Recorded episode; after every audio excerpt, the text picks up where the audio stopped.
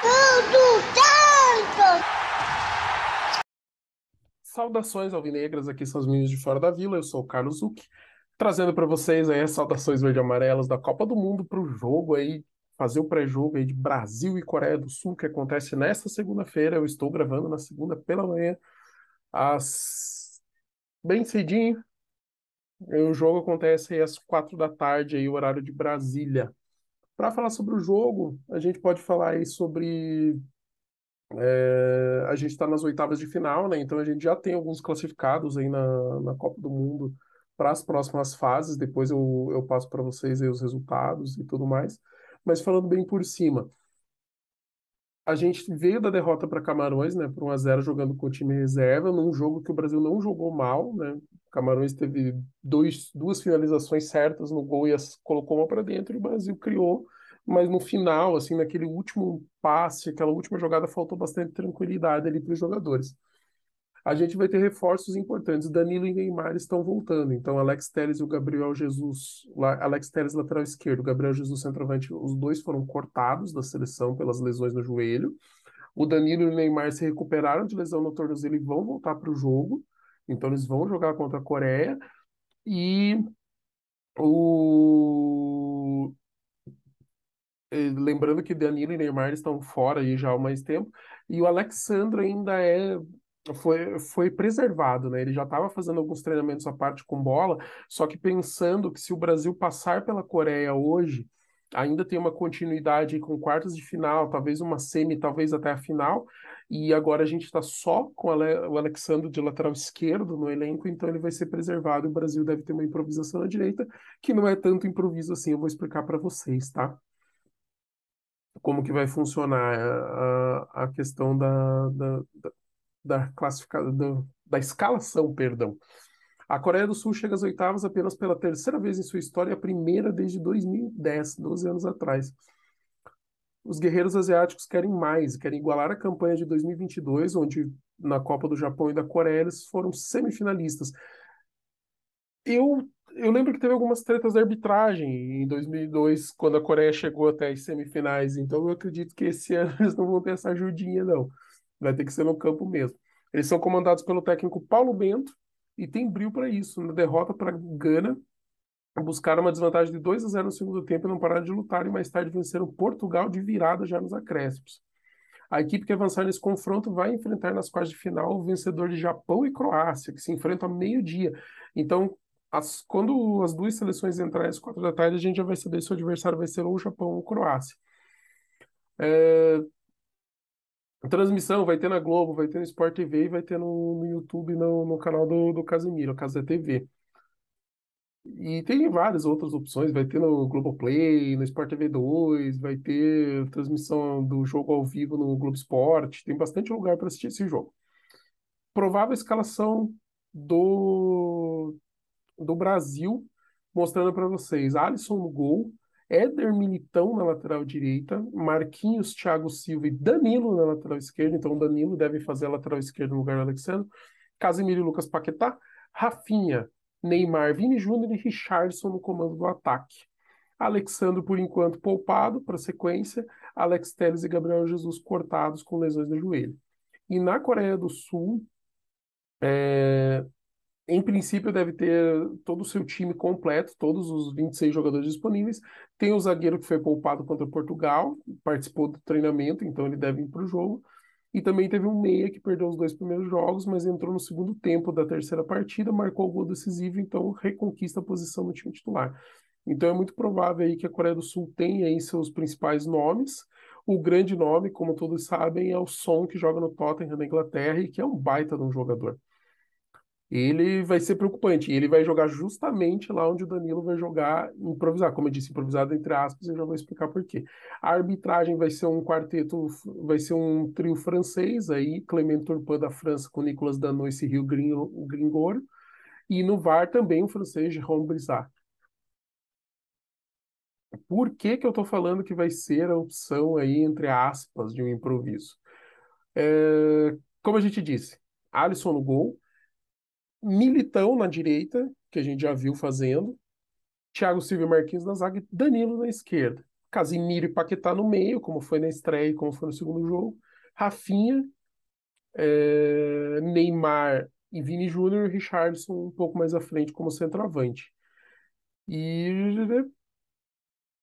por que, que a gente está falando isso? Porque o Danilo jogou pelo lado esquerdo do campo em 40% dos jogos da temporada. E ele treinou muito com o Guardiola. O Guardiola que começou a fazer ele a jogar pela esquerda, né? Então pode falar que é, é um improviso entre aspas, né? O Alexandre não joga, ele vai colocar o Danilo lá. O Danilo jogou 40% das partidas pela Juventus da Itália. A maioria das vezes foi numa linha de três zagueiros, fazendo o zagueiro da esquerda. Tá? Então ele jogou 20 jogos, 19 como titular e 8 foram pela esquerda, do, dos jogos pela Danilo pela Juventus na temporada 2022-23. Ele jogou seis vezes como lateral direito, seis vezes como zagueiro pela direita, sete vezes como zagueiro pela esquerda e uma vez como lateral esquerdo. É, falando que o Danilo começou a desenvolver essa virtude de atuar pelos dois lados com o Guardiola no Manchester City entre 2017 e 2019. Ele não gostava no começo, porque ele achava que ele estava sendo preterido, preterido pelo lateral inglês Kyle Walker, mas que com o tempo ele foi pegando gosto. Então deu bagagem e hoje ele se sente à vontade. Então, assim, ele tem um entendimento de jogo, características que tem e tudo mais, ele consegue fazer uma boa construção de jogo e tocar bem. Aí ele diz que Tite e seus auxiliares costumam elogiar a inteligência tática de Danilo, que já trabalhou com alguns dos melhores treinadores do planeta. Além de Guardiola, ele foi comandado por José Mourinho, Zidane e Maurício Sarri. E aí tem um jornalista aí do Sérgio, Sérgio Stanco, do Gol Itália, que prefere o Danilo jogando na lateral esquerda do que o Alexandro. Isso ele falando sobre a Juventus. Tá? O que ele diz é o seguinte: onde quer que jogue, ele cumpre sua função. É um jogador confiável, de boa personalidade. Obviamente, pelo lado direito, mais confortável para ele, mas mesmo na esquerda nunca falha. Isso é uma matéria que eu estou lendo do Globo Esporte, tá, galera? E daí tem um outro repórter que é da Gazeta dello Sport, também, Luca Bianchini, da Itália, e fala que o painel, o papel tático do Danilo pela Juventus é semelhante ao da seleção. Ó. Depois de uma primeira temporada ruim sob o comando do Sarri, ele começou a jogar muito bem. Defensivamente atua como um lateral. Ofensivamente ajuda mais na posse de bola e no controle de bola pelo centro do que explora os avanços pelo corredor, que é o que o Tite tem feito com essa seleção, né? Os laterais fecham mais no meio para ajudar no, no passe e no controle da bola. Falando que a, tre há algum tempo Danilo é titular absoluto, ele igualou a quantidade de jogos de Daniel Alves ao comando de Tite, 32. Ele tem 47 partidas e apenas um gol pela seleção. Contra quem que ele marcou? Contra a Coreia no amistoso em 2019. Então também é aí um bom sinal, né, para a gente pensar, né. Falando sobre o Alexandre, que a comissão conversou com o Alexandre e segurou a recuperação do lateral para possível quartas de final, porque ele tinha expectativa de ir para a partida, mas está fazendo reforço de fisioterapia em início de transição, por conta de agora só ter um lateral esquerdo de função de ofício que o Alex Telles foi cortado, né? Então, eles, a comissão está se precavendo para manter o lateral, mostrando que o lateral está nos planos, que os planos são esses. Se o Brasil avançar, a tendência é que o Alexandre volte nas quartas de final, outro contra o Japão, contra a Coreia. E aí o Danilo voltaria para a direita, estando em, em condições. E aí tá falando que contra a Coreia do Sul em junho deste ano, o Brasil venceu por 5 a 1 e que o Alexandre teve o melhor jogo dele na seleção, né? Ele sofreu dois pênaltis na partida e ainda cruzou pro gol do Fred e tinha cruzado também pro gol do Thiago Silva que foi anulado por impedimento. E na Copa ele foi bem, né? No primeiro jogo ele teve bola na trave, foi o segundo do time que mais correu e que ele já esteve em 17 das 20 convocações de Tite nesse ciclo de Copa e só ganhou a titularidade na reta final da corrida rumo ao Catar. Ele disputou a posição com o Renan Lodge, com o Guilherme Arana e com o Alex Telles. Ele tem 38 jogos e dois gols com a, com a camisa da seleção brasileira. E aí falando, né, que do amistoso em junho foi 5 a 1 é, que teve bastante tietagem do, dos coreanos, dos sul-coreanos, é, com a seleção brasileira, eles foram para o vestiário do Brasil, conversaram, inclusive tem até jogador pedindo para o Lucas Paquetá ensinar uma dancinha. Então, dentro de campo foi domínio da seleção, aos sete minutos o Richardson abriu o placar, Huang empatou aos 31 e Neymar desempatou aos 42 num pênalti com a ajuda do Vardy. No segundo tempo teve mais um de pênalti do Neymar e Felipe Coutinho e Gabriel Jesus completaram o marcador precisamos lembrar que é outra história. Amistoso é diferente de jogo valendo e a Coreia do Sul tá bem na Copa. tá? E teve bastante mudança também, então, ó, daqui dos 11 que iniciaram amistoso pela Coreia, dois não são mais titulares e outros dois não nem foram para a Copa. Então aí seis jogadores se mantêm, mas outros quatro já mudaram. Outros sete se mantêm, outros quatro já mudaram. E do Brasil, o Brasil tinha começado com o Everton no gol, Daniel Alves na, na direita, Alexandre na esquerda e o Fred como titular. E ainda o Tite colocou Coutinho, Gabriel Jesus e Matheus Cunha durante a partida. Coutinho e Matheus Cunha nem foram para a Copa. Tá? O Coutinho por lesão, em princípio, né? O Matheus Cunha não, não chegou a ser levado. Não chegou a ser convocado. Para falar sobre a Coreia, falando que é adversário da Copa, a Coreia é referência em games e tem atletas de esportes como ídolos. Falando do Faker, que é astro do League of Legends, já fez comercial e trocou camisa com o Son, que é o principal jogador da seleção sul-coreana. E na Coreia do Sul, os games são reconhecidos como esportes, com jogadores alçados ao posto de celebridades. E existe uma entidade do governo para cuidar do tema no país, que é a Korea E-Sports Association, criada em 2000. Então, primeiro a Coreia virou uma potência no, no StarCraft. Foi possível porque teve bastante. A partir da década de 90, os coreanos eh, desregulamentaram o mercado de, de desregulamentaram o mercado de telecomunicações, o que proporcionou o crescimento da infraestrutura de banda larga.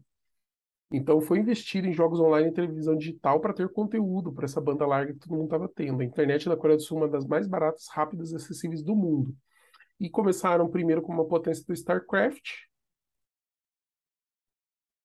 E sempre, historicamente, os campeonatos eram amplamente dominados pelos sul-coreanos, e os jogadores de, Star, de StarCraft são ídolos por lá. E às vezes reconhecimento até maior que atletas de esportes é, tradicionais.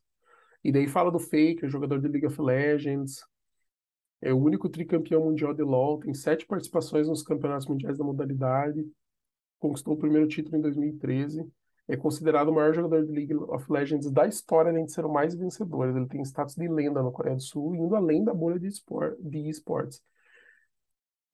Ele já entrou para a lista Forbes Under 30, Under 30, virou garoto propaganda de marca de sorvetes, jogou o LoL e cantou com a banda de K-pop BTS, uma plataforma de streaming sul-coreana, e estampou vários outdoors. E já trocou camisas com o Som, que é o maior ídolo aí da seleção bem legal. E daí tem vários outros campeonatos, eles falam de outros jogos, falam do Overwatch. É... E daí fala do uso de computadores de alta performance para poder jogar. Bem legal, interessante. A matéria do, do GS, você clicar lá na parte da Coreia, você vê. Então é isso. Brasil, Coreia do Sul, 4 da tarde, com Danilo jogando improvisado na esquerda e Militão na direita. De resto, a escalação que a gente já conhece, né? Alisson no gol, Marquinhos e Thiago Silva na zaga. Casemiro e Paquetá, o Neymar solto ali mais no meio e a gente com Rafinha, Vini Júnior e Richardson no ataque. Falando aí sobre as oitavas de final, a gente teve a Holanda vencendo os Estados Unidos por 3 a 1 Em princípio, melhor, melhor partida da Holanda na Copa, mas muitos analistas falando que isso é pouco para enfrentar a Argentina, que se classificou aí vencendo a Austrália por 2 a 1 Então a gente vai ter Holanda e Argentina nas quartas. A gente também teve a Inglaterra vencendo o Senegal por 3 a 0 e se classificando para as quartas e vai enfrentar a França que venceu por 3 a 1 com um bom jogo do Mbappé. Mbappé que é o artilheiro da Copa com cinco gols. Então já temos definidos aí para as quartas de final Holanda e Argentina que jogam na sexta-feira às quatro da tarde. O Brasil, se passar, vai jogar também nas sextas, mas vai ser ao meio-dia. E no sábado a gente já tem às quatro da tarde Inglaterra e França. E se e a gente vai ter ao meio-dia Marrocos ou Espanha enfrentando Portugal ou Suíça. Então a gente vai ter sexta-feira dois jogos, sábado dois jogos já aí pelas quartas e com dois jogos definidos, Holanda e Argentina na sexta, Inglaterra e França também na sexta. É, que mais que a gente tem de jogo? Japão e Croácia ao meio-dia para saber quem que vai enfrentar o vencedor de Brasil e Coreia às quatro. E na, e na terça-feira, amanhã, a gente vai ter Marrocos e Espanha ao meio-dia e Portugal e Suíça às quatro da tarde.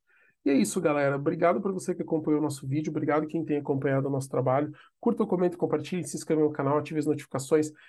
Avalie a gente aí nos tocadores de podcast para quem ouve a gente. Deixe seus comentários aqui no vídeo. Digam aí quanto você acha que vai ser o jogo, para quem que está torcendo, qual que é a expectativa aí, volta do Neymar, improviso aí do Danilo improviso, como disse a seleção, né, bem entre aspas aí, mas também pensando no som e daí tendo Militão também para de repente segurar, porque provavelmente a Coreia vai jogar muito em velocidade nas pontas, são jogadores rápidos, vigor físico, vontade, e aquilo que eu falei, está diminuindo a distância entre o futebol, o futebol é muito globalizado, então o nível fica mais próximo, jogadores jogando em grandes ligas. E é isso, galera. Muito boa sorte para o Brasil. Até a próxima e para cima deles. Um grande abraço.